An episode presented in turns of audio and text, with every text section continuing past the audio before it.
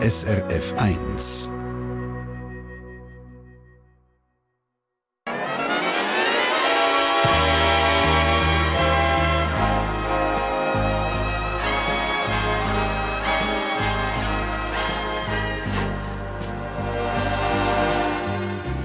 Persönlich.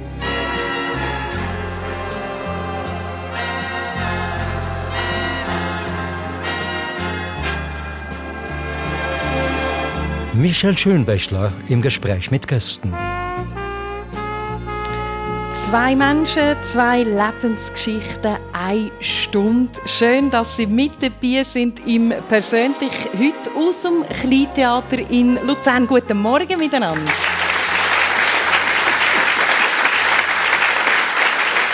Guten Morgen. Ähm, meine beiden Gäste heute haben sich an der Kunst verschrieben. Angela Rosengart, sie ist 90, lebt in Luzern, ist Kunsthändlerin und Galeristin von der Stiftung Rosengart hier in Luzern. Guten Morgen, Frau Rosengart. Freut mich sehr, dass Sie zu uns gekommen sind.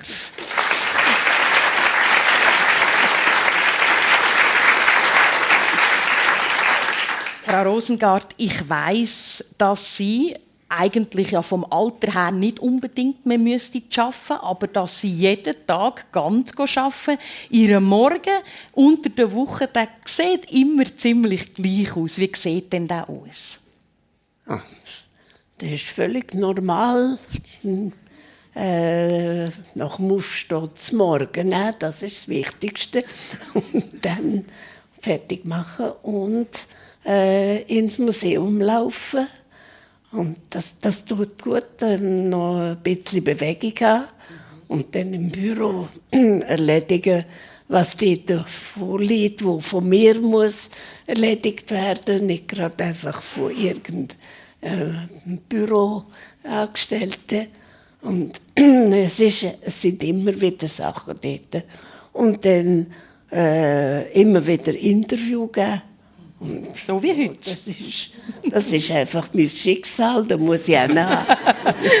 Umso schöner, dass Sie da sind. Und ich weiss, Frau Rosengart, ein bisschen Gymnastik gehört auch dazu am Morgen. Ja, Gymnastik am Morgen, das ist ganz wichtig, äh, damit ich ein bisschen beweglich bleibe. Aber das ist einfach so Bodengymnastik, die nicht sehr anstrengend ist, aber doch viel bringt. Und Sie haben mir gesagt, Sie wären froh, wenn Sie das jetzt hier nicht müssten live vorzeigen Ja. Auch mein zweiter Gast heute Morgen im Persönlich hat mit Kunst zu tun, mit Kampfkunst, vom Kung Fu und mit dem Buddhismus. Auch er wohnt in Luzern zusammen mit seiner Frau und den zwei kleinen Kindern. Äh, du bist 42 und du bist der erste Schweizer Shaolin-Meister. Das ist der Roger Stutz.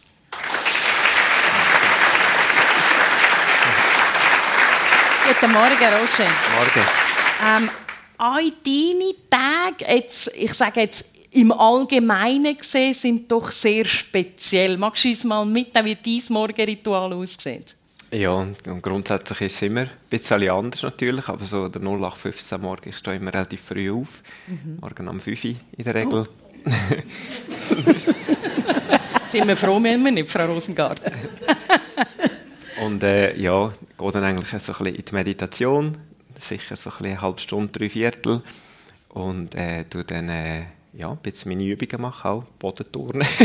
Nein, einfach meine äh, Übungen, die ich mache, Qigong, Tai Chi, solche Sachen, dann Kung Fu. Und dann äh, ist meistens so ein, bisschen ein Tee angesagt, da tue ich sehr gerne für mich alleine einen Tee trinken. Und je nachdem, ob ich daheim bin, dann mit der Familie zu mörgeln oder wenn ich im Tempel bin, für mich ein Brötchen nehmen oder so und dann so eigentlich in die Tage starten. Eben, du hast einen Tempel in Kriens in der Nähe von Luzern. Spielt eine wichtige Rolle. Ja, ja, sehr. Ja. Ich bin sehr viel dort. Das ist ein, ist ein grosser Teil für mich, wo ich Zeit dort verbringe. Äh, zum selber praktizieren, aber auch zum Unterrichten. Also entweder bin ich daheim oder ich bin dort. Oder? Mhm. Und ich möchte die Sendung persönlich gerade mit einer ich glaube, verrückteste Geschichte äh, anfangen, die ich jemals gehört habe. Die Chance, dass einem so etwas passiert, ist so minimal, klein, Roger. Aber dir ist das passiert. Gehen wir doch zu dem 7. Juli 2019, Roger Stutz. Du bist vom Blitz getroffen worden. Ja, das ist so, ja. Was ja. ist dort passiert? Ähm, ja, ich war auf einer Bergtour mit meinen Freunden und äh, wir haben den 4000er bestiegen. Äh, wie viele andere auch. Wir sind also, ich habe schon über 50 4000er bestiegen. Und ähm, ja, ich gute Erfahrung gehabt und sind sehr früh am Morgen unterwegs gewesen.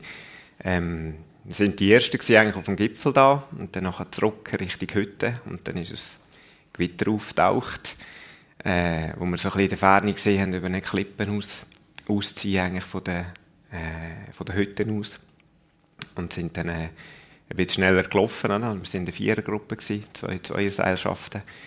Und ähm, ich war in der Vorderen und wir haben dann gesagt, wir pressieren ein bisschen. Und dann ist dann plötzlich die zweite Seilschaft ist dann ein bisschen zurückgefallen und wir haben sie nicht mehr gesehen. Und dann bin ich so ein bisschen zwischendrin zwischen was schauen wir jetzt, wo die anderen sind und, und wir sollten aber eigentlich gehen, oder, wegen dem Gewitter. Und dort war noch so ein bisschen auf dem Gletscher ein bisschen spaltenreich. Gewesen sind wir dann wieder zurück und haben dann gesehen, dass die anderen ein bisschen langsamer sind. Und ja, so sind wir dann alle zu vierten eigentlich wieder vorne, Richtung Hütte gekommen. Und dann haben die Blitze und so schon angefangen, darüber reinzuziehen und, und wir sind dann eigentlich äh, so ein bisschen im Schutz unter die Hütte rein. Sind dann äh, dort hin und ich hatte also für mich den ersten Gedanken, gehabt, ja, sofort in die Hütte rein, aber die Hütte ist gerade eigentlich neu renoviert worden. Mhm. Dann habe ich das Gefühl, ja, mit den Steigeisen einfach gerade jetzt hier reintrampen dürfen wir nicht. Und einen Moment noch gewartet und da ist ein Kollege von mir so ein bisschen vor mir am Boden gesessen. Das war gerade noch so ein Eintritt von einer, von einer, Alt, äh, so einer Baustellenleiterin, eigentlich, also so einer Rost. Mhm. Und er ist dort gesessen und ich habe gesagt, komm, zieh ab, wir gehen rein, oder? Und das war aber ein Vordach von etwa drei Metern, also wir haben uns eigentlich in der Sicherheit gefühlt. Ja, und dann ist er aufgestanden und ich habe weil er die Steigeisen auftun und dann hat es geklopft. Und dann hat der Blitz eingeschlagen. Was, ja. was geht durch den Körper? Das hat von uns, glaube ich, noch niemand erlebt. Strom. wie fühlt sich das an? Äh, ja, es ist eine Art wie ein Bombenanschlag. Also, mhm. man, man realisiert es zwar, aber man kann es gar nicht richtig heimtun. Also, mir ist er in den Fuß eingeschlagen und ich bin dann äh, ja, drei, vier Meter eigentlich weggeflogen. Im Moment bewusstlos gewesen. Und äh, meine anderen Kollegen, die hat es auch weggespickt, oder? Und, und als ich dann wieder zu mir gekommen bin, habe ich dann gesehen, wie der, der Kollege, der bei mir am nächsten war, eigentlich brennt hat. Der hat mhm. Feuer gefangen. Mhm. Heute kann man sagen, euch geht es allen gut. Ja. Das ist schön. Es ist eine unglaubliche Geschichte. Und Roger, ich glaube, man kann sagen, du hast noch viele andere unglaubliche Geschichten in deinem Leben gehabt. Und Frau Rosengart, ich glaube, auch bei Ihnen kann man sagen, Sie haben ja unglaubliche Geschichten erlebt. Sie sind zwar nicht vom Blitz getroffen worden, zum Glück, aber im übertragenen Sinn vielleicht schon. Ich stelle mir das vor, ich gehe in dem Moment, wo Sie vom spanischen Jahrhundertmaler Pablo Picasso gezeichnet worden sind. Was ist das für ein Moment gewesen? Ja, ja, es war schon auch ein Blitz, natürlich. es ist, ja, äh, mein Vater hat ihn ja schon 1914 kennengelernt. Und wir haben ihn da zufällig mal, wie wir in Cannes sind, haben wir ihn, äh, auf, also, auf der Straße haben wir ihn getroffen, ja. Vorher haben wir ihn schon besucht gehabt, paar Tage vorher. Und dann hat er sich mit meinem Vater unterhalten und plötzlich schaut er mich an und sagt, kommen Sie morgen, ich mache ein Porträt von Ihnen. Und das war ein Blitz. Das war natürlich unglaublich. Und die Nacht, da habe ich wenig geschlafen und dachte, wie wird er mich echt malen, wie wird er mich zeichnen. Und, und dann am nächsten Tag und er ist ganz liebenswürdig, freundlich gewesen. Und auch die Zeichnung, die er von mir gemacht hat, ist ganz liebenswürdig und freundlich gewesen. Und ohne irgendeine Verzeichnung. Richtig ein schönes Porträt, ganz brav, aber sehr fein und liebevoll. Sind Sie denn auch ganz brave und feine Sie haben ja heute noch eine wunderbare Aura. Ich, mal, ich bin eine Brave. Nein. Was mir ja auch noch auffällt, ist die Kette, die Sie tragen. Ich glaube, die Kette hat man schon mal auf einem Bild gesehen. Ja, genau. Der Picasso hat die fasziniert, wenn ich sie einmal angehabt Und äh, die habe ich einfach in einer Boutique in Valoris gekauft. Also Valoris, das Örtli, wo er damals gewohnt hat. Und er hat, äh, hat, er hat ja Spiralen so gern gehabt. Und das hat ihn fasziniert, die Spirale von meiner Kette. Mhm. Und, äh, und äh, er hat später, dann, er hat ja ein Porträt von mir gemacht, wo man die Kette sieht. Und später hat er mich einmal aufgezogen und hat gesagt, er hat ja das Porträt nur wegen der Kette gemacht. Vielleicht können wir sie noch schnell beschreiben an unseren äh, Hörerinnen und Hörern. So eine äh, doch sehr präsente silberne Kette mit, mit sechs Spiralen, wie man da sieht. Ähm, das Bild ist aber, ich würde sagen, nicht nur wegen der Spirale sehr schön geworden. Nein, er hat mich sehr schön äh, gezeichnet, oder vielmehr, es ist ein Linolschnitt geworden und äh, da hat er dann äh, zuerst angefangen, mich äh, von vorne zu porträtieren. Und, ähm, und ich habe dann plötzlich auf die Seite geschaut, weil mein Vater im Nebenzimmer geschaut hat und ich wollte ihm irgendetwas sagen, er sollte aufpassen, weil er fotografiert hat, dass das Klicken der Picasso nicht stört. Und wie der Picasso gesehen hat, dass ich im Profil ihm gegenüber sitze, hat er gesagt, jetzt soll ich doch so bleiben, jetzt mache ich ein Porträt im Profil. Mhm. Und so ist das entstanden. Und Kettil ist sehr prominent auf dem Porträt sichtbar. Mhm. Prominent sichtbar, äh, Roger Stutz, ist auch deine Kleidung. Du bist speziell gekleidet. Jetzt musst du uns mal schnell mitnehmen äh, und sagen, das hat ja einen Zusammenhang mit der Shaolin-Tradition. Was ist denn überhaupt ein Shaolin-Meister? Oder zuerst, was hast du heute da? Das ist eigentlich ganz normale äh, Arbeitskleider, sagt man dem, so ein bisschen, die man im Tempel trägt oder mhm. auch in einer Kung-Fu-Schule trägt. Also nichts Spezielles an sich. Von dort her, ja. Aber wunderschön, so, äh, es sieht für mich sehr ähm, außergewöhnlich aus, halt nicht, ich sage jetzt traditionell schweizerisch, mit diesen grossen Knöpfen, das Hemd und dem grossen Kragen. Shaolin-Meister. Du bist der erste Schweizer Shaolin-Meister. Was heißt das? Ja, also, aber vielleicht zu den Knöpfen zum sagen, in dem Sinne, wir tun das für so ein bisschen als einen Leitsatz brauchen, oder? Mhm. In der Shaolin-Tradition, dass wenn man etwas anfängt, sollte man sich besonders fest auf, auf, auf, äh, die, auf die ganzen Grundlagen konzentrieren, Grundlagen üben. Das ist so ein bisschen wie wenn man das erste Knöpfchen macht und äh, nachher die folgenden weiteren darauf hinkommen so dass man äh, von Anfang an weiß, dass das erste richtig ist. Das ist uns allen schon passiert, dass wir das erste eingekodert haben und dann beim letzten gemerkt haben, Scheiße, ist eins verschoben, oder? dann musst du wieder alles auftun und das ist so ein bisschen ja. die Tradition eigentlich so ein bisschen vom Sinnbild her gibt der Mühe am Anfang, oder? Vor allem besonders und dann nachher dann äh, hast du mehr Zeit äh, in den folgenden Jahren eigentlich auch das Ganze ein bisschen ruhiger anzugehen. Mhm, das ist eine schöne Beschreibung. Ähm, ich will mich auf den Weg machen, äh, auf den Werdegang von euch beiden, weil das ist ja schon sehr speziell, Roger. Wie bist du ähm, in Berührung gekommen mit, mit Kung Fu? Das, ist, das hat schon früh stattgefunden, als, als junger Bub. Ja, genau, das hat schon sehr früh eigentlich stattgefunden. Also ich bin mit etwa fünf oder so äh, halt ein kleiner Bub und gerne von außen geshootet und irgendwelche äh, Sachen von außen gemacht hauptsächlich, aber ich bin eher, eher ein bisschen ruhiger gewesen. Also ich bin gerne alleine die Schuhe gelaufen oder, oder habe auch gerne alleine gespielt. Und äh, das hat äh, ja, meine Eltern manchmal vielleicht ein bisschen verunsichert. Das Gefühl hatte, ja, er sollte doch irgendwie ein unter die Leute und so. Und dann haben sie dann gedacht, ja, es wäre gut, irgendeinen Sport machen und, und der Vater ist sehr begeisterter Fußballer gewesen, dann haben sie mir shooten da und das hat mir eigentlich nicht so gefallen. Und äh, ich habe einfach vor allem immer Heimweh gehabt. wenn das nur am Mittwochnachmittag eine Stunde im Shooten war, dann habe ich eigentlich wieder heimgehen. Oder? Und, ja. und äh, irgendwann äh, haben sie das Gefühl gehabt, ja, wir könnten doch ins Judo tun oder irgend so. Dann bin ich dort gegangen, dann haben sie mich auf die Matte gerührt und das hat mir auch nicht gefallen. Oder? Das ist äh, noch zusätzlich gekommen, dass das irgendwie mit dem Heimweh auch noch Schmerzen verbunden sind und, und ja, meine Mami hat sehr gerne dort mal von David Carradine im Fernsehen da die Kung Fu Sendung gesehen. Ich denke, ein paar werden das noch kennen. offenbar, oder? ja. und, und, sie hat immer gesagt, das wäre etwas für dich oder das ist fein und, und das ist äh, ja, es hat so ein bisschen, äh, mehrere äh, Aspekte drin, äh, von den psychologischen Aspekten wie auch die sportlichen Aspekte. Das würde dir sicher gefallen.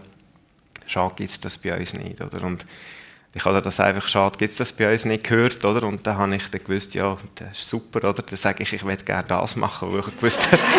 Weil dann musst du nicht gehen, oder? genau. Und dann nachher dann, äh, habe ich das so ein bisschen schleifen, oder? Aber eben nicht lang. Und dann kurz darüber ist der bei uns im Dorf eigentlich so eine Kung-Fu-Schule aufgegangen und dann hat äh, meine Mami gesagt, so, jetzt kannst du gehen, oder? Und ich habe nicht trauen zu sagen, dass ich das eigentlich gleich nicht will, oder? und dann bist du gegangen und das hätte dich dann gleich reingezogen, die Faszination für die Kultur, es gehört ja noch mehr dazu, Stichwort Bonsai beispielsweise, die Sprache ein. Ähm, du hast dann auch relativ schnell dich äh, dieser Sprache gewidmet, oder? Und, und zwar auch da hast du deinen eigenen Weg gesucht. Ja, ich also, es, eben, es ist sehr facettenreich, oder? Es ist auch gerade in dieser Zeit natürlich noch ein bisschen geprägt auch von, von, verschiedenen Filmen, oder? Bruce Lee war sicher ein grosses Thema mhm. in meiner Kindheit, aber auch der Mr. Miyagi mit seinen Bonsai, oder, wo er, wo am bei Karate Kick gemacht hat. Und das hat mich auch fasziniert und ich habe relativ schnell dann eigentlich mit 7, 8, als ich gelernt habe lesen, äh, habe ich dann meine Eltern auf Ausfragen über Buddhismus und, und was ist da genau dahinter, äh, warum, warum tut man Bonsai machen und, und Kung Fu oder auch jetzt Karate in dem Sinn, was, was bringt das in Verbindung miteinander. Und äh, ja, meine Eltern natürlich auch nicht richtig viel gewusst über das. Es war halt in einer Zeit, gewesen, wo, wo man noch kein Internet hatte und einfach können schnell etwas nachlesen und und so sind wir dann viel mal in die Bibliothek gegangen und haben Bücher geholt über China und, und über Buddhismus, aber die sind natürlich auch nicht wirklich kindergerecht gewesen. Und ja, so habe ich mich irgendwie ein bisschen anfangen durchlesen in verschiedenen Gebieten. Eben in Sachen äh, Bonsai hat äh, mein Papi mal ein Buch gekauft und dann haben wir zusammen anfangen Bonsai machen und probiert und, und äh, mit der Sprache habe ich dann, das hat dort mal noch keine Übersetzungsbücher gegeben. Mhm. Ähm, äh, Deutsch, Chinesisch oder so, aber es hat so einen chinesischen Laden gegeben, im Kapitol, also Bundesplatz in der Adong. Das Luzern, ja. Ja, genau, und das ist, das ist mein Highlight gewesen, oder, wenn ich in diesen Laden reingehen und, und gesehen habe, was dort alles äh, für Sachen hat mit chinesischen Zeichen und so, und ich habe eigentlich gemerkt, einfach, das ist das ist meine Welt. Mhm. Eine Faszination, die wo, wo nicht von der Familienherkunft äh, war bei dir, Roger. Angela Rosengart, bei Ihnen ist es natürlich anders. Ihr Vater ist bereits Kunsthändler Das heißt, Sie sind früh schon als Kind in Berührung mit Kunst gekommen. Was hat Sie fasziniert an dieser Arbeit? Also zuerst hat mich überhaupt nicht fasziniert. ist einfach, die Kunst war einfach da und ist meine natürliche Umgebung gewesen. Das ist erst viel, viel später gekommen, mit vielleicht 15, 16, äh, dass ich angefangen habe, wirklich schauen und wahrnehmen, was da um mich herum äh, steht und hängt. Mhm. Und ja, dann ist es natürlich von außen gekommen, ne? dass, dass ich auch einfach müssen da einsteigen das heißt, auch, ihr Vater hat sie schon früh mitgenommen in verschiedene Museen, äh, zu verschiedenen Künstlern. Wie, wie kann man sich das so vorstellen als Kind? Dann, dann sind sie mitgegangen und haben sich das ist, ist absolut nicht äh, äh, gelungen, weil äh, äh, mein Vater ist mit mir ins Museum gegangen, da hat er Leute getroffen und hat sich mit denen unterhalten Und ich bin daneben gestanden und mein Vater hat sich überhaupt nicht um mich gekümmert. Und ich habe auch Wut bekommen und habe gesagt, nie im Leben gehe ich noch einmal in ein Museum.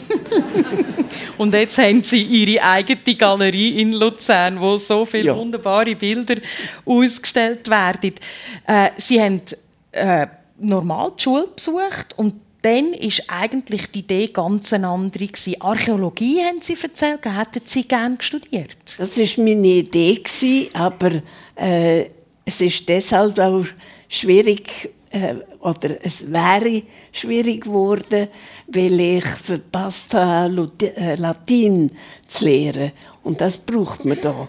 Und aber dann ist der Beibruch von meinem Vater dazwischen gekommen, wo er sich beim Skifahren beigebrochen hat und wenn er dann wieder zweck war, gesagt hat, so, jetzt kommst du zu mir, du bist mit der Schule durch mit, mit den neun obligatorischen Jahren, jetzt kommst du zu mir und hilfst mir. Ich brauche deine Hilfe.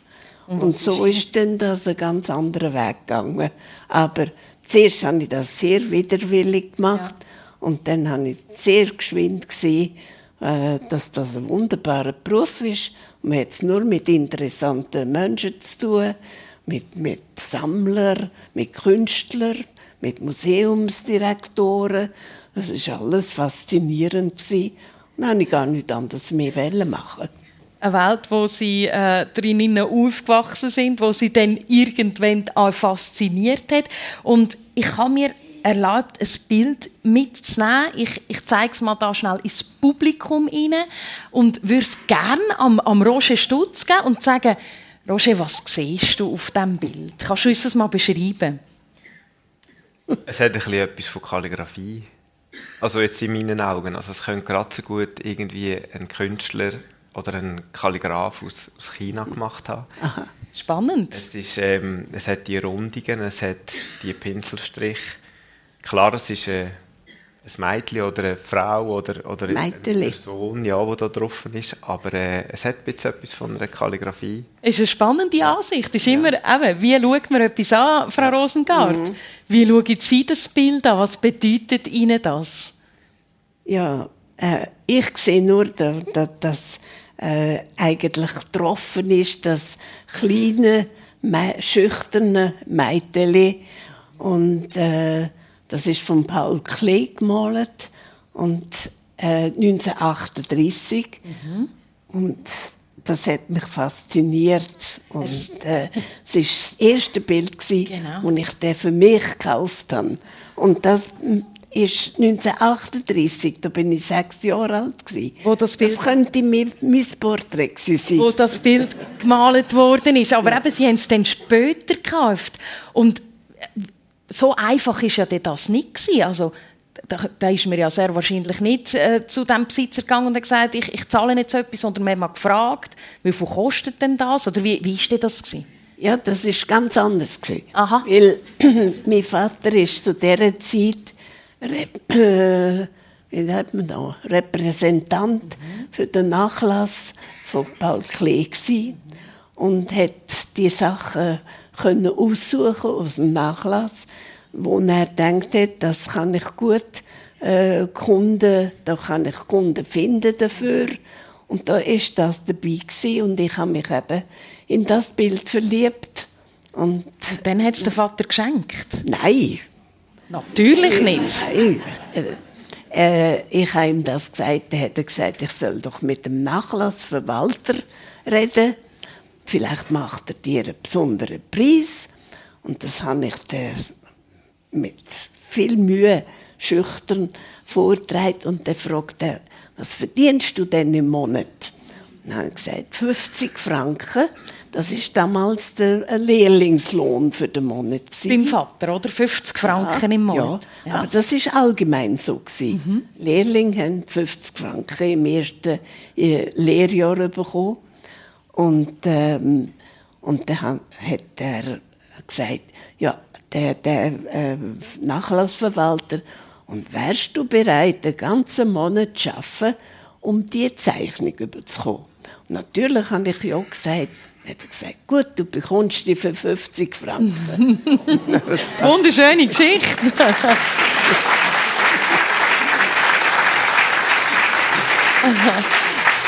Angela Rosengart, Kunsthändlerin und Galeristin bei uns im persönlich Xchen heißt das wunderbare Bild.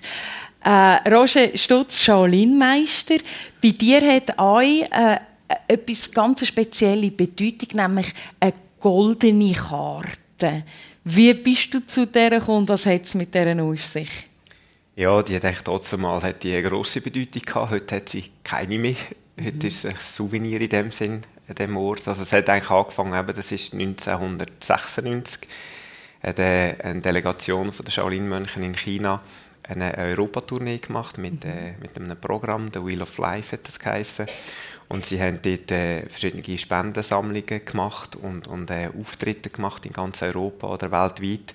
Und äh, sie haben dann äh, gleichzeitig auch äh, so einen Zugang gegeben für Leute, die haben dürfen mit ihnen trainieren und eine Art eine Prüfung machen. Weil haben gesagt, ja, sie möchten nicht nur äh, ins, ins Ausland gehen, um Geld zu verdienen, um den Klosterkomplex zu renovieren, sondern eben auch ähm, etwas können und vielleicht die anderen ermöglichen, dass sie den Shaolin-Tempel besuchen. Und ich habe mal von dem gehört, dass man dort teilnehmen kann. Und es war für mich natürlich ein Traum, gewesen, zum einen mal überhaupt Shaolin-Mönche live zu sehen, ähm, geschweige denn noch mit denen können trainieren oder? Und so habe ich dann dürfen dort mal mit ihnen so einen Tag verbringen, mit Haufen anderen natürlich, das sind über 200 Personen, die dort daran teilgenommen haben.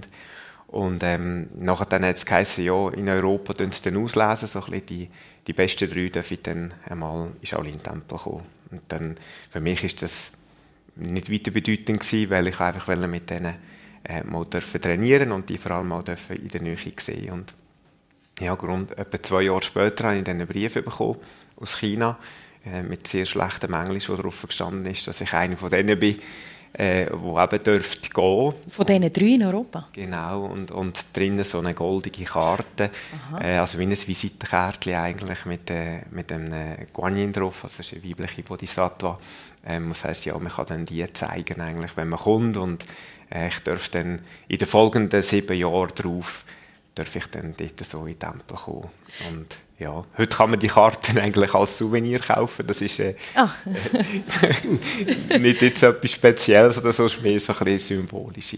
Aber du hast ja ein Moment gebraucht, um dann wirklich den Entscheid zu treffen, dass du in das Shaolin-Kloster gehst. Ich glaube, etwa sechs Jahre.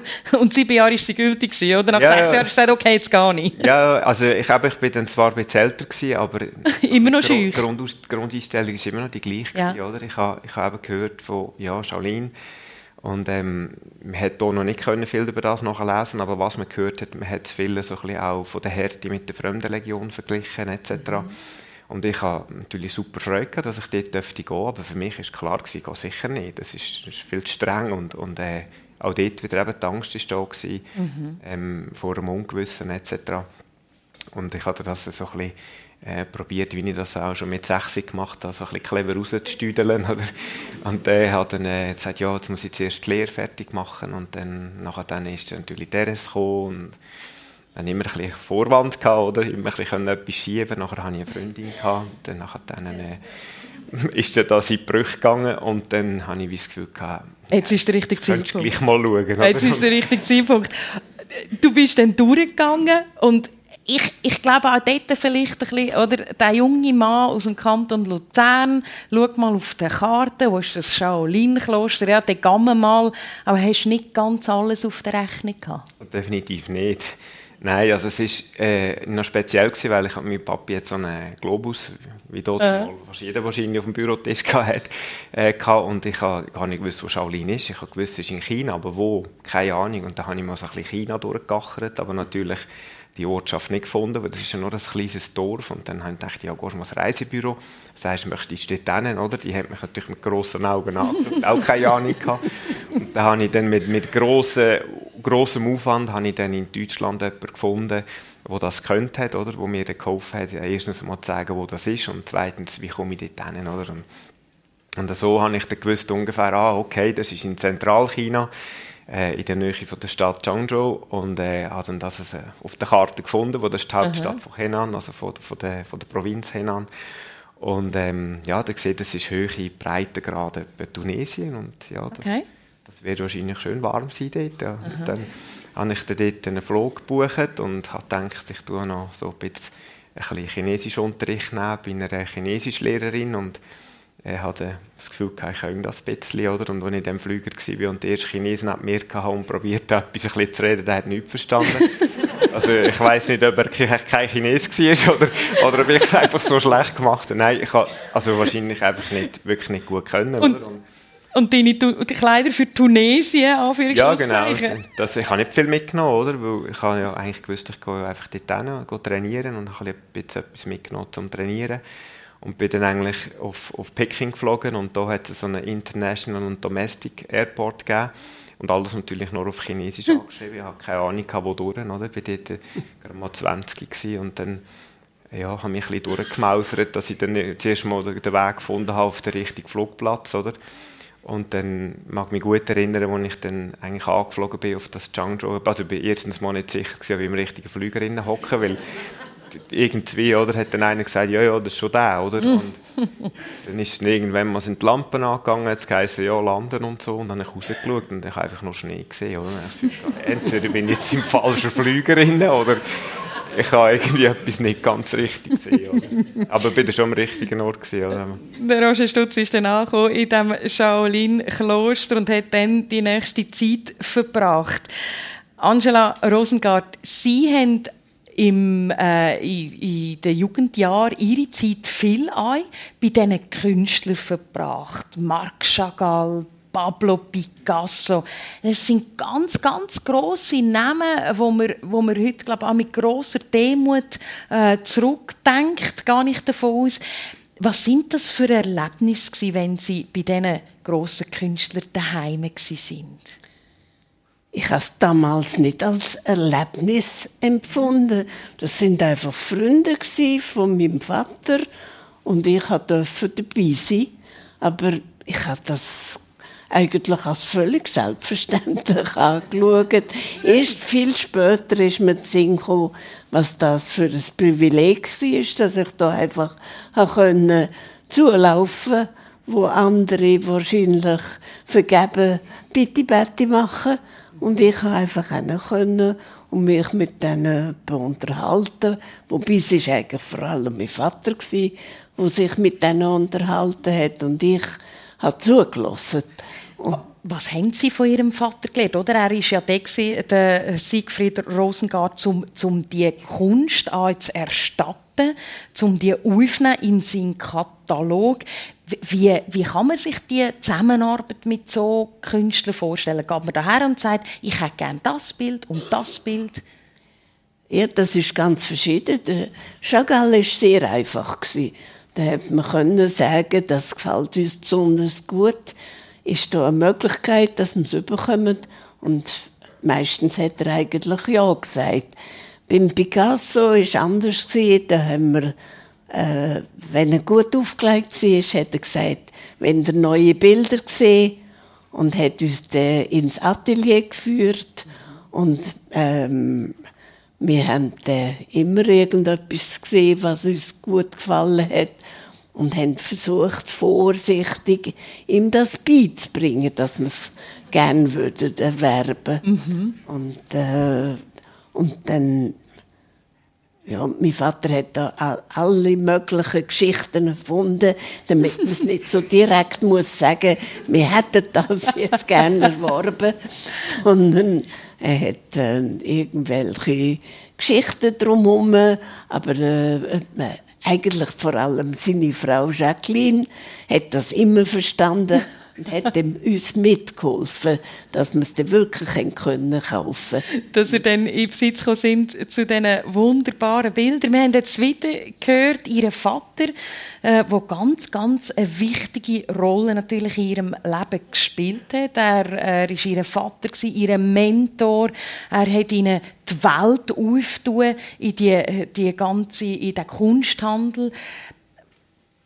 Was ist das, was sie, wenn sie an ihren Vater denken, Was für Gefühle kommen da auf? Äh, ich habe meinen Vater über alles geliebt und verehrt auch, weil er einfach, er hat einfach alles können. Und er ist auch überall bei den Leuten sehr gut angekommen. Und er hat viel gewusst, ohne dass er auf einer Uni war, hat er über alles Bescheid gewusst. Also, ich habe eigentlich alles, was ich weiß, von ihm gelernt. Ein ganz, ganz wichtiger Mensch in ihrem Leben, ihr Vater. Ist er und Kunst vielleicht, kann man das so sagen, auch der Grund gewesen, warum es keinen Platz für eine andere grosse Liebe im Leben von Angela Rosengart gab? Ja, es kann schon sein. Es hat mich einfach nicht interessiert. Und ich habe mit den Büchern gelebt. Ich habe Haufen interessante Leute getroffen. Und ähm, ja, das ist einfach mein Leben gewesen, so mit der Kunst und mit meinem Vater und meiner Mutter auch natürlich. Mhm, das war natürlich auch eine wichtige Person. Ja.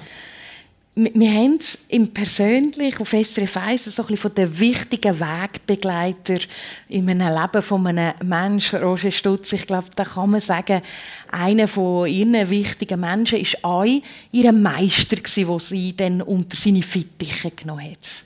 Ja, ja, ja also war immer noch. Immer noch? Natürlich. Ähm, ja, das ist eine ganz spezielle Beziehung entstanden, weil in, eben 1996, wo die Entscheidung eigentlich gegangen ist, wer darf gehen, hat er dort mitentschieden. Also ich habe ihn dort noch nicht kennt, also er war auch nicht da in dem Sinn, sondern sie haben das von China aus entschieden. Und äh, als ich dann ins Kloster gekommen bin, so, habe ich dann mittrainieren mit den Leuten, die alle dort waren und bin dann auch zugeteilt worden zu einem Lehrer. Und, äh, aber relativ schnell hat dann eben jemand sich darum gekümmert und gesagt, ich möchte ihn gerne haben mhm. als mein Schüler. Und, und so bin ich dann zu ihm gekommen. Und am Anfang war es eine sehr harte Beziehung, gewesen, also sehr fordernd natürlich auch. Also mit, mit einander gar nichts geschenkt, also sehr, sehr äh, streng gewesen natürlich. Und Wie hat denn so ein Tag ausgesehen? Ähm, ja, ein bisschen anders als hier, aber auch sehr früh aufstehen. Also wir sind teils meistens zwischen 4 und 5 Uhr aufgestanden. Mhm. Und äh, da ist es eigentlich so gang und gäbe, dass wir am Morgen eigentlich zwischen 20 und 24 Kilometer gesprungen sind. Und nachher haben wir müssen jeweils drei Viertelstunde Spagat sitzen, also auf alle Seiten, je eine Viertelstunde. Und dann hat man trainiert, eigentlich ja, den ganzen Morgen durch. Irgendwann hat es Mittag gegeben. Und dann hat man wieder trainiert. Meistens haben wir etwa zwei Stunden Mittagspause gehabt, um ein Mittagsschläfchen zu machen. Und dann hat man wieder trainiert bis 5, 6 Uhr und dann Nachtessen oben, Andacht. Und dann sind wir relativ früh dann ins Bett. Oder? Mhm. Also vor allem im Winter durch ist es eigentlich eher alles noch ein bisschen kürzer gewesen, oder? Kalt und nass und, und auch ein bisschen unangenehm, glaube ich, ist das sehr, einfach körperlich auch sehr streng. Ja, ja, also, aber als ich angekommen bin, es war halt Minustemperaturen, es hat Schnee gehabt ähm, man hat dort im Kloster auch nicht so wie bei uns Heizungen, sondern eben die Räume sind drinnen gleich kalt wie draußen. Und äh, dementsprechend hat man sehr schnell alles die Ohren offen, die Finger offen. Ähm, also die ersten drei Wochen Zähneputzen haben wir gar nicht können, weil die Zahnpasta eingefroren war. Mm. Oder duschen oder so haben wir auch nicht können. Also es hat dort kein fließendes Wasser gehabt. Wir sind so ein bisschen alle drei Wochen äh, in die Stadt führen nach Dangfong. Dort hat es noch die öffentlichen Duschhäuser gehabt wo wir dort haben können duschen und dann wieder zurück. Ähm, ja, und ich habe dann etwa zwischendurch mal den Koch lieb gefragt, ob er mir ein Stein ins Feuer leiht. Und dann das haben wir ein bisschen Zeitung eingewickelt und so ins Bett genommen. Also Bett, das, ist, das sind so Holzbritschen eigentlich gewesen, da. Das ist nicht unbedingt so bequem gewesen. um ein bisschen aufwärmen. Und genau. ähm, Roger, du hast ja dann das Kloster relativ schnell müssen plötzlich verlassen. Äh, politische Umstürze, äh, man hätte einfach etwas anders bauen, umändern. Äh, das heißt eigentlich, ihr seid sozusagen auf, auf Flucht gegangen, ihr müsst flüchten von dem Ort. Und du hast mir dort ganz eine eindrückliche Geschichte erzählt im Vorgespräch, wo du ganz allein auf dieser Flucht bist. Es hat einfach geheißen, gang dort führen, dort ist die nächste grössere Stadt. Ähm, von dort kannst du dann weiterreisen. Du bist ohne äh, anderen Menschen, ohne irgendetwas dabei, bist du losgelaufen und dann hat es, glaube ich, ganz eine eindrückliche Szene gegeben. Äh, ja, es hat mehrere eindrückliche Szenen gegeben. Also eben, wir haben eigentlich normal immer trainiert und man kann sich das eigentlich gar nicht vorstellen. Also in dieser Zeit, das ist eine heile Welt dort, wie man sie hier bei uns auch kennt und das kann man jetzt im Nachgang auch gar nicht verstehen, dass das dort mal wirklich passiert ist und wie das passiert ist, aber es ist, China ist bisschen anders als bei uns. Statt alles ist äh, staatlich äh, organisiert und der Shaolin-Tempel ist hier gerade ganz kurz frisch zum UNESCO Weltkulturerbe dazugenommen worden und die haben dort eine Umstrukturierung machen, ähm, dass es wieder so wird wie vor 1500 Jahren. Und dann haben sie das Dorf eigentlich so ein bisschen umgesiedelt oder zwangsumgesiedelt. Und das ist natürlich alles so ein bisschen eher überdeckt gegangen. Und eines Morgens, also ich habe es so ein bisschen gespürt kommen, äh, in der Zeit, wo sehr viel Polizei und Militärpräsenz rum war. Und eines Morgens um vier hat mich dann eben mein Meister geweckt und gesagt, du musst gehen. Äh, weil also so ein Ausländer wie du ist jetzt im Moment auch nicht gefragt. Oder? Und, mhm. und dann hat er mich eigentlich noch ein Stück weit begleitet durchs, durchs Dorf, wo dann sehr zu Unteropsi war. Also sie haben dort äh, gewaltsam Häuser abgerissen und sind mit den Backer und äh, Militärgeschütze eigentlich, die über die Häuser drin weggefahren sind und ja, schreiende Kinder und, und äh, ja, einfach wirklich grausame Bilder gewesen. und, und dann hat er mich bis an die, an die Dorfgrenze mehr oder weniger gebracht und gesagt, ja, du musst jetzt zu Fuß weiter. Und im Normalfall fahre ich dort den Bus und, es ist ein reger Betrieb, aber das ist alles komplett zusammengehängt. Und dann ich dort eigentlich zu Fuß weiter und er hat mir ungefähr den Weg beschrieben, aber das sind 90 Kilometer. Ähm, ja, zu über zu Fuß eigentlich mhm. so ein bisschen durch ein Gebiet, das ich ja nicht kenne. Oder? Und, mhm. und so bin ich dann los. Ich hatte eigentlich nur meine Mönchskotte dabei gehabt, und den Pass. Und bin dann los und habe dann gedacht, ja, ein bisschen weiter vorne kannst du sicher irgendwo einen Bus verwutschen oder irgend sowas. Aber das war gar nichts. Und so bin ich dann eigentlich ja, über drei Tage so ein bisschen alleine durch mhm. Gegend gelaufen und in der Hoffnung, dass ich irgendwie den Weg finde, weil ich eigentlich gar keine Ahnung habe, wo ich bin. Oder? Du bist dann glücklicherweise angekommen und hast dann heim können. Wir, wir fliegen die Tausende von Kilometern zurück in die Schweiz, gehen auf Luzern und gehen in die Galerie Rosengart. Das ist die Galerie, Frau Rosengart, die Sie dann äh, zusammen mit der Stiftung eröffnet haben. Und wenn man dort reinkommt, dann kann man, es ist ja eine alte Bank, oder Bank davor dort drin. Dann haben wir im Keller unten im Tresorraum gesehen, man Kleebilder, im Erdgeschoss im Picasso. Es hat Cézanne, Monet, Renoir, Kandinsky, all die grossen Namen. Jetzt wäre es ja einfach zu fragen, welches ist Ihr Lieblingsbild? Ich möchte aber eigentlich lieber wissen, gibt es ein Bild, das Ihnen nicht so gefällt? Nein, das gibt es nicht. Denn Schön. das wäre dann gar nicht dort. Es sind wirklich nur Bilder, die mir ans Herz gewachsen sind. Wie viel ist denn ein Bild wert? Wie viel, wie viel, oder wenn einem ein Bild gefällt. Ich glaube, Sie haben mal gesagt, das Bild ist, man weiß erst, wie viel das ein Bild wert hat, wenn man es verkauft hat. Ja, eigentlich genau. Also Nein, es gibt natürlich, man hat irgendwie Anhaltspunkte, was ähnliche Sachen auf Auktionen gebracht haben. Also, es hat sich schon irgendwie eine Grundlage gebildet. Mhm. Aber ja, das ist eine Kunst, dass man das weiß, dass man nicht zu viel und nicht zu wenig verlangt, wenn man das will verkaufen. Sie sind ja seit 1985 sind Sie alleinige Geschäftsführerin von dem Kunsthandel. Als Frau, als junge Frau in einer Auktion, man bietet mit. Wird man, ist man da immer ernst genommen worden? Was haben Sie da für Erlebnis gemacht? Ja, äh, ich bin natürlich ursprünglich immer mit meinem Vater mhm. gegangen und dann äh, wenn er gestorben ist, habe ich allein weitergemacht. Aber man hat mich doch schon kennt. Aber es ist doch nicht ganz einfach gewesen, als Frau anerkannt zu werden. Habe ich erst müssen mehr erarbeiten. Mhm. Hat es Situationen in so Auktionen gegeben, wo, sie, wo, wo, wo vielleicht spannend, wo speziell sind, wo Ihnen heute noch in Erinnerung sind? Nein, bei Auktionen nicht. Haben Sie immer alles bekommen, was Sie wollen? Nein, natürlich nicht. Aha. Das ist Schicksal. Bei, äh, es hat immer einen, der vielleicht mehr will geben als man selber. Mein Vater hat mir auch beigebracht, wenn du etwas willst auf einer Auktion kaufen, überleg dir vorher ganz genau, wie viel du willst ausgeben, denn man lässt sich so leicht hinreissen bei einer Auktion und das ist gefährlich. Dann gibt man vielleicht zu viel und man muss irgendwann sich ein Limit gesetzt haben und aufhören. Mhm. Also das lernen wir jetzt so ein bisschen aus dem Kunsthandel. Limit setzen ist wichtig. Äh, Kunsthandel, ich stelle mir vor, einerseits Geld spielt eine große Rolle, andererseits der Idealismus, ja. die Idee. Was ist Ihnen wichtig? Also erstens mal ist mir wichtig, dass ich nur auf Qualität gehe. Und dass wirklich das Herz mitspricht, wenn man etwas für sich selber haben Und das spüren dann umgekehrt auch wieder die Kunden. Und äh, dass man hinter einem Werk, wo man ihm will anbieten, dass man dahinter steht, dass man überzeugt ist von der Qualität und nicht einfach vieles Geschäft machen. Mhm. Das spüren die sehr rasch. Das ist sehr ein schöner Gedanke.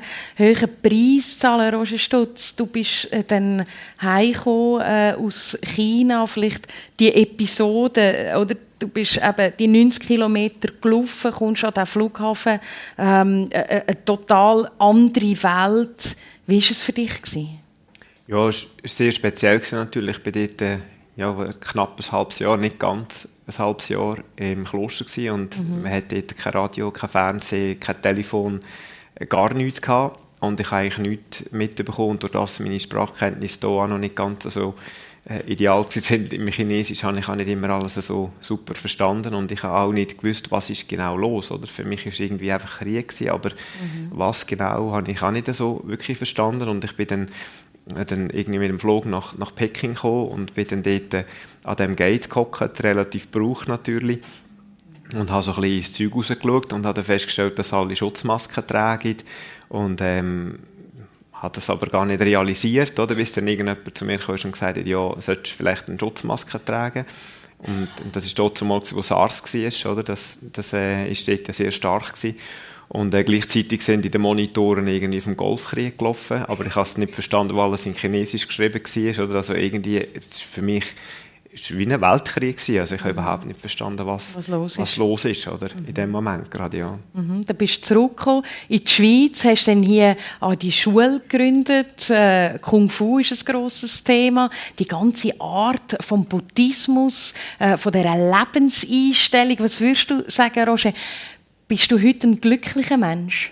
Ja, ja, sehr, sehr.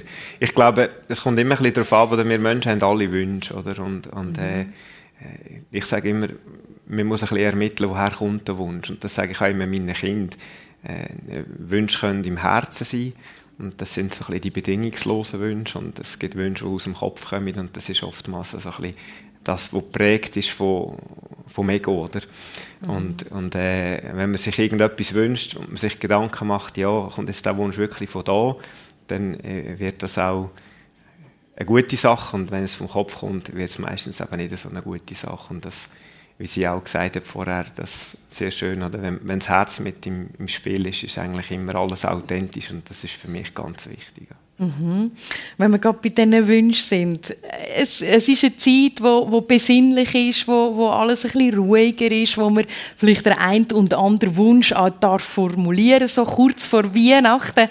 Angela Rosengart, gibt es ein Bild, wo Sie sich noch wünschen, wo Sie noch nicht in der Galerie haben? Ja, es gibt schon, aber Jetzt das werde ich nie überkommen weil das in einem anderen Museum ist. Und zwar in Toronto. Und ich kann leider nicht dorthin gehen und das einfach mitnehmen. Das, nein, das wird schwierig. Da gebe ich Ihnen recht. Was wäre es für ein Bild? Wie sieht das aus? Es ist auch wieder einmal ein Picasso, aber ein früher von 1906. Eine stehende äh, eine Frau, eine nackte Frau. Und ein ganz bezauberndes Bild von der damaligen Freundin von Picasso. Und ich hatte das eigentlich, wir haben sie in der Galerie gehabt und ich hätte es eigentlich gern behalten, aber es hat damals 100.000 Franken gekostet und das ist oh, in den 50er Jahren eine ungeheure Summe Mhm. Kann man sich gar nicht mehr vorstellen. Mhm. Und das ist einfach nicht drinnen gelegen. Und dann haben wir es eben an Sammler in äh, Toronto verkauft. Und die haben es aber dann einem Museum in Toronto geschenkt. Und so ist das für immer weg. Aber ich habe es immer im, im Kopf und im Herz noch. So bleibt so ein wunderschöner Wunsch, das Bild von Pablo Picasso. Roger Stutz, was ist dein grösstes Geschenk, das du mal bekommen hast? War kein Picasso? Nein, ich kenne mich nicht so aus mit mhm. Bildern, aber also Geschenk. Aber ich, ich glaube, das schönste Geschenk, das ich je bekommen habe, waren meine Kinder. Mhm. Und das darf ich auch jeden Tag immer wieder genießen und für mich ist ganz wichtig das Momentum, also dass man den Moment kann. Das ist das Einzige, wo wir im Leben wirklich besitzen können, ist der Moment. Und ich glaube, das ist auch das, was ich mir wünsche, dass ich das weiterhin auch so kann pflegen kann, dass ich den Moment kann aufnehmen kann und im Moment können sein und nicht in der Vergangenheit wühlen oder in der Zukunft träumen, weil was war, ist, war und was wir kommen, wissen wir noch nicht. Und das, was jetzt ist, ist eigentlich ein Geschenk. Oder? Wir nehmen das sehr gerne mit als. Wir nehmen das sehr, sehr gerne mit als Weihnachtswunsch.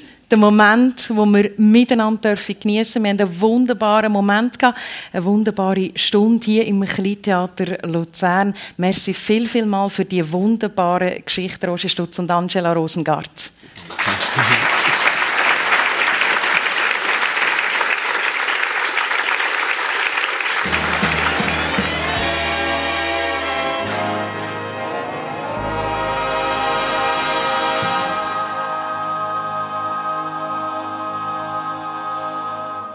persönlich live aus dem Kleintheater in Luzern. Michelle Schönbecher im Gespräch mit ihren Gästen Angela Rosengart, Stifterin vom Museum Sammlung Rosengart in Luzern und Roger Stutz, Meister aus dem Shaolin-Orden. Technik hat Marco Gemperli gemacht und die Sendung die können Sie jederzeit in voller Länge geniessen, wenn Sie jetzt mit drin eingeschaltet haben.